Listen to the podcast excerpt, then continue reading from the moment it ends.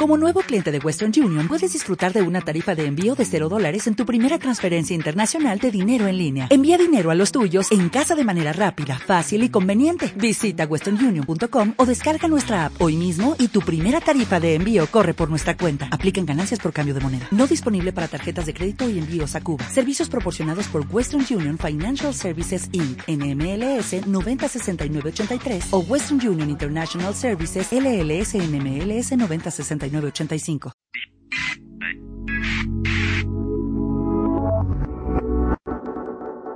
Bienvenidos a este nuevo repaso semanal de los posts más leídos y comentados de tu blog favorito sobre software e internet, Genbeta.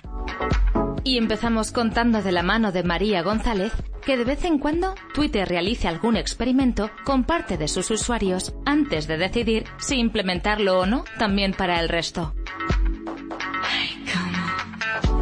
Es raro que al menos no hagamos un experimento una vez al día, decían hace unos meses. ¿La última prueba que están haciendo? El mostrar tweets aislados a los usuarios procedentes de cuentas que no siguen, pero que sí siguen sus amigos. El usuario arroba alifbaypay se quejaba de esto mismo al ver en su timeline un tweet de arroba BuzzFeed. No era un anuncio, puesto que no aparecía la etiqueta que suele identificar los tweets promocionales. Lo único que aparecía es que uno de sus amigos, al que seguía, también seguía a arroba BuzzFeed. Como un amigo sigue dicha cuenta, Twitter puede pensar que a él también podría interesarle, y en lugar de solo sugerirle la cuenta en sí como hacía hasta ahora, le muestra uno de sus tweets. No es mala idea si se usa para sugerir nuevo contenido a usuarios que acaban de registrarse, pero podría ser bastante molesto para aquellos que ya llevan bastante tiempo en la red social y ya tienen un número importante de cuentas seguidas. Si ya a veces saturan los anuncios, imagínate si ahora además de las promos tenemos que aguantar también tweets de otra gente. De momento, eso sí, es tan solo un experimento y no significa que vaya a implementarse a nivel global. Ildefonso Gómez nos habla del nuevo plugin para Chrome.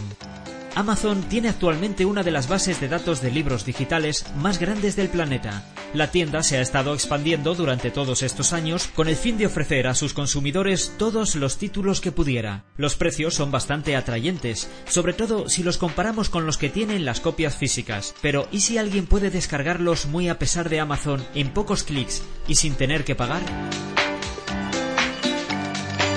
Hay suficientes herramientas en Internet que nos permitirán descargar libros de forma gratuita, aunque estos tengan derechos de autor. No obstante, uno de los últimos plugins que se ha anunciado para Google Chrome, el navegador de Google, es realmente sorprendente. Concretamente, LiveGen realiza modificaciones en el aspecto de Amazon, cambios locales, claro, para que podamos descargar los libros que queramos sin tener que pagar.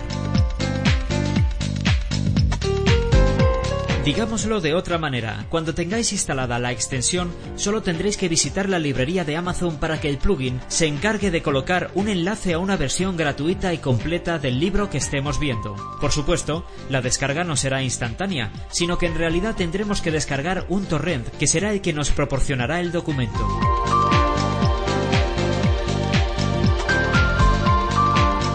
La verdad es que el funcionamiento de la extensión es realmente curioso, máxime cuando inserta una barra adicional en la parte superior en la que podremos encontrar la información básica de la descarga. Está claro que cada vez es más fácil encontrar este tipo de recursos.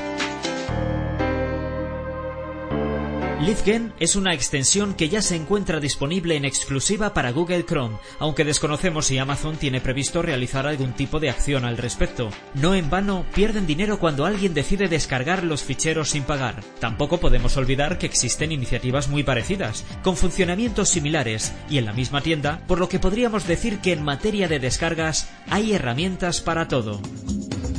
Como nos cuenta en el siguiente post Miguel López, ha pasado cerca de un año y medio desde que Groupon despidió a su CEO y fundador, Andrew Mason, de forma fulminante. Ahora el ejecutivo nos muestra en lo que ha estado ocupado todo este tiempo. The Tour, un servicio con el que podemos escuchar visitas guiadas a través de nuestro smartphone. Seguro que habéis hecho algo parecido en algún que otro museo. Para complementar la visita, tenemos la opción de poder coger un reproductor con unos auriculares y así escuchar sección por sección todo lo que necesitamos saber acerca de lo que veamos en cada momento. The Tour coge esa idea y la lleva a cualquier sitio, empezando por rincones de la ciudad de San Francisco. El móvil también será capaz de mostrar algunas imágenes, algo perfecto para contrastar algún punto interesante a través del tiempo, como por ejemplo ir a la Puerta del Sol y ver fotografías del mismo sitio de hace 50, 100 y 200 años, mientras un audio nos cuenta las diferencias. Las guías están hechas por profesionales como periodistas y guías, que suelen ser los que tienen más información, y el plan es empezar a expandirse por más ciudades a partir del año que viene. El negocio está en que en el futuro la creación de visitas guiadas se abrirá a todavía más gente con la oportunidad de poder venderlas a un precio. Este tipo de colaboración también da pie a que se forme una comunidad, algo que puede nutrir bien a The Tour. Veremos qué futuro tiene esto, pero como mínimo la base promete.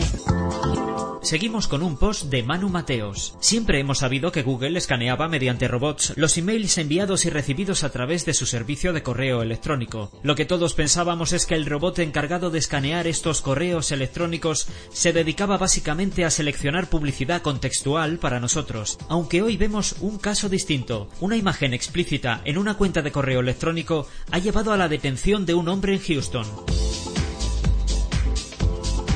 Google, al detectar la imagen explícita de un niño en la cuenta de correo de este sujeto, se encargó de avisar al National Center for Missing and Exploited Children, que fue quien se encargó de solicitar una orden que permitió investigar el resto de dispositivos que poseía este hombre y descubrir más material sospechoso. Finalmente fue detenido y actualmente requiere una fianza de 200.000 dólares. Es importante detallar que un empleado de Google no se encarga de ir cuenta por cuenta revisando las imágenes, más bien hace uso, desde hace años, de un algoritmo de hashing con una base de datos que almacena hashes de estas imágenes. Cuando Google detecta que el hash de un adjunto coincide con el de una imagen de su base de datos, la revisa. Además, curiosamente, las imágenes de los correos electrónicos de Gmail son responsabilidad de Google desde no hace mucho.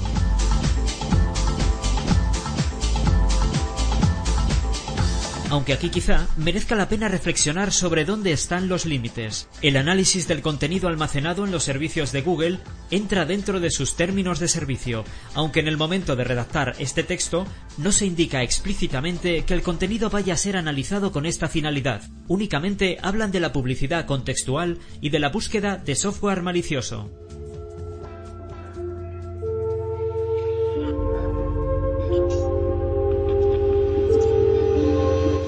El editor de texto es una herramienta casi imprescindible en cualquier máquina y sistema operativo. Gracias a su ligereza podemos tomar notas, crear código y hacer textos sencillos consumiendo pocos recursos de nuestro dispositivo.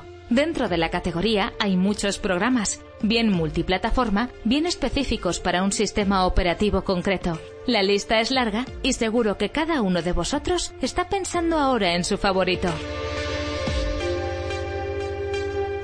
F. Manuel nos presenta Notepad para Windows, un editor de textos que se sale un poco de lo habitual al ofrecer interfaz ribbon y pestañas, además de otras muchas características interesantes como el soporte para editar documentos grandes, más de 4 GB, el resaltado de sintaxis para los más de 40 lenguajes soportados, soporte táctil y una vista dividida del mismo documento con edición sincronizada. En la página del producto podéis ver unas cuantas más.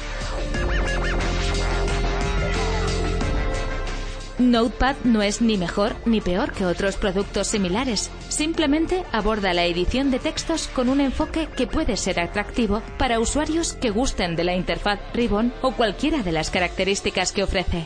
La última versión se ha publicado en abril de este año y el tamaño de descarga es de 22,2 megabytes. La interfaz del programa está en inglés y la aplicación es gratuita. Tiene versión de 64 bits. El instalador lo detecta y actúa en consecuencia. Continuamos con un post de F. Manuel. Un fallo en los servidores de Moxila ha dejado expuestas direcciones de correo electrónico y contraseñas cifradas de miles de desarrolladores MDN. La exposición de dicha información comenzó el 23 de junio y ha durado 30 días, hasta que un miembro del equipo descubrió el asunto. Moxila no tiene constancia de que el problema haya sido aprovechado por ningún hacker, y de haber sido así, la información obtenida no sirve para conexiones fraudulentas a las cuentas MDN porque las contraseñas están cifradas. De las cuentas que tiene la red MDN han quedado expuestas 76.000 direcciones de correo electrónico y 4.000 contraseñas cifradas, según la información proporcionada por Moxila. El problema para los usuarios expuestos es que hayan empleado la misma contraseña para otros sitios y servicios web. Moxila se ha puesto en contacto con los afectados para que modifiquen sus contraseñas lo antes posible, además de investigar el fallo y estudiar la fórmula para que no vuelva a ocurrir. También han pedido perdón. F. Manuel publica en el siguiente post una mala noticia para los aficionados a la fotografía. Fotopedia ha cerrado. Fotopedia cerró el pasado 10 de agosto. Ese día, todos los servidores y aplicaciones dejaron de funcionar.